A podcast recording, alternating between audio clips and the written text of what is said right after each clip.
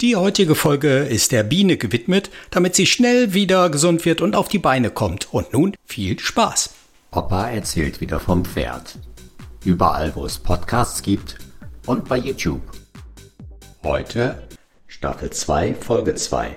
Opa erzählt über die Folgen des Internets. Was für eine Jahreszeit. Was bleibt einem anderes übrig, als seine so zu nutzen, dass einem die Decke mal nicht auf den Kopf fällt. In meinem Fall heißt das also öfter mal raus und bei ein paar Sonnenstrahlen Vitamin D tanken, also Gassi gehen mit Hund.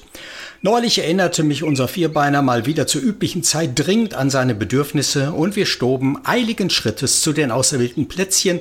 Da sah ich ein Stück des Weges voraus zwei dunkle Schatten, Herrchen und Hund, die schon aus der Entfernung recht bekannt vorkamen. Tatsächlich hatte Opa Dingenskirchen bzw. sein neuer Hund ungefähr die gleiche Eingebung und folglich auch diese Richtung eingeschlagen. Bevor sich jedoch das schwarze Fellknäuel auf den Stammplatz unserer Annie entleeren konnte, macht sie ihn unmissverständlich durch lautes Bellen darauf aufmerksam, dass er sich da auf fremdem Territorium und dünnem Eis bewegt. Herrchen Opa dreht sich um, erkennt seine Chance und... Opa erzählt was vom Pferd. Ja, guten Morgen, Annie. Und der äh, Rolf, der ist auch im Schlepptau. Hast du den Opa vermisst, du kleine Maus? Ja, wir dich auch. Besonders der Timmy hier. Der hat ja schon seit Wochen nichts groß zum Lachen bei dem Wetter, was Timmy? Wir sind ja auch froh, wenn man was anderes zum Sehen kriegt, als aus dem Fenster glotzen, weil es wieder schifft wie Hulle. Und was machen wir Menschen in der Bude? Glotze gucken macht es ja noch schlimmer, sag ich dazu nur. Immer dieselben Gesichter von Lauterbach, Baerbock und Co. aus der Politik und sonst nur Wiederholung von ollen Kamellen oder dieser halbwissenschaftlichen Talgrunden, wo du das Gefühl hast, du siehst die öfter als der eigene Familie, nämlich jeden Abend ab Viertel nach acht. Es war schon so weit, dass die Geli versehentlich beim Abendbrot für den Wieler mit eingedeckt hatte, weil sie nämlich den ganzen Tag in der Kündigung im Fernsehen nach der Werbung gehört hat, dass der abends wieder da und da auftaucht. Aber jetzt ist Schluss damit. Ich will das einfach nicht mehr hören und sehen und deshalb hat letzte Woche unser Ältester mir ein Internet gebastelt. Seitdem kann ich mir aussuchen, weil ich überhaupt noch gucken will und hab ja über den Google Nachrichten, die bei uns in der Zeitung gar nicht drinstehen. Weißt du, die wissen ganz genau, was den Opa interessiert, die da im Internet. Da habe ich einmal eine Überschrift gelesen. Diese Frau gab ihrem Knirps ein Fertigbrei zu essen. Was dann passierte, war unglaublich. So oder so ähnlich. Und seitdem kriege ich jeden Tag tonnenweise solche Artikel und klicke dann da meist auch hin. Man muss aber sagen, dass die da ganz schön dick auftragen, die von diesen Internetzeitungen.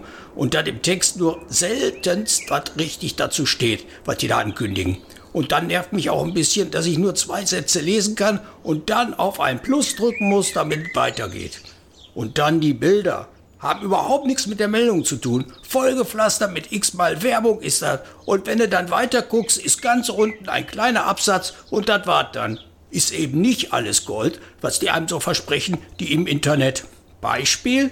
Gestern steht da, dass zwei von den großen Paketfirmen, hier der Griechengötterdings da und der, der so ähnlich heißt wie bei uns die Parteien mit den drei Buchstaben, dass die weg sind, also nichts mehr liefern.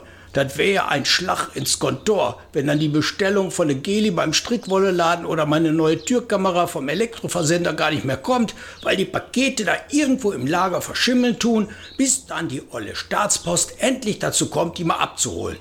Die Geli hat ja auch noch sechs Pakete hier zum Abholen mit den Sachen, die sie mal bestellt hatte, die aber der letzte Mist waren. Viel kleiner als auf dem Bild oder aufgeribbelt oder stinken wie ein ganzes Chemiewerk. Die sammeln wir ja immer von eine ganze Woche und dann kamen sie alle drei nacheinander vorbei. Der hellblaue, der gelbe und der weiße mit rotem Strich in der Mitte und haben die Karre aber so richtig vollgepackt bei uns. Manchmal ist die ganze Einfahrt zugepackt, wenn sie sich nicht absprechen und zeitgleich bei uns auftauchen. Dann komme ich mir vor wie bei der Spedition und ich bin der Dispo und sag denen, wo die Pakete von ihrer Firma bei uns im Flur und Kämmerchen stehen. Mittlerweile habe ich extra Flächen mit Kreide eingezeichnet und Wegweiser aufgestellt. An der Tür kriegt jeder Fahrer seinen Plan, wo an dem Tag seine Sachen stehen.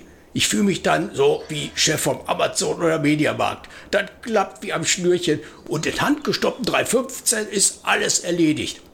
Ob das die gelbe Post hinkriegt, wenn die das ganz alleine machen sollen? Solche Gedanken habe ich mir deswegen gemacht. Und was ist es wirklich? Pustekuchen. Das ist dann im Text nämlich ganz anders. Aber nicht sofort. Erst heißt es, dass es sich nicht rechnet und bla bla bla. Und da musst du erst eine halbe Stunde nach unten rollen, denn die tun dich ganz geschickt beim Bock. Schreiben mit Absicht so ganz komisch und lassen an den wichtigen Stellen was weg, sodass du dann glaubst, dass es so ist. Dabei haben sie sich ganz fies manipuliert, diese Brüder. Es handelt sich nämlich nur um irgendein Projekt als Konkurrenz mit Pakete, die man selbst an der Station abholen kann oder so. So was machen wir doch nie. Die Dinger sind ja so riesig und viel zu schwer. Und ehrlich, wir kriegen jeden Tag so um die 15, 20 Pakete und Päckchen. Die passen ja gar nicht in unseren kleinen Wagen. Und ich bin doch nicht so bekloppt und fahre den halben Tag Pakete durch die Gegend.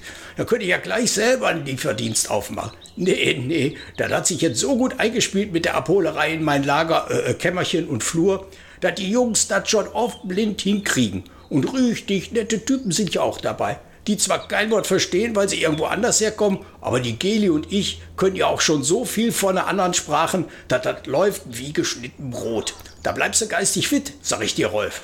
So, der Timmy ist fertig und die Anni hat ja auch ihre Spuren hinterlassen. Ich freue mich schon auf meinen lecker Kaffee mit der Geli. Danach müssen wir wieder Ware kommissionieren und die Ausgänge für morgen platzieren. Und wenn du nachher noch mal rausgehst, dann kannst du ja mal anklingeln. Der Timmy muss damit das ja auch wieder. Und weg sind sie, der Großversender Opa und der Security-Wachhund Timmy.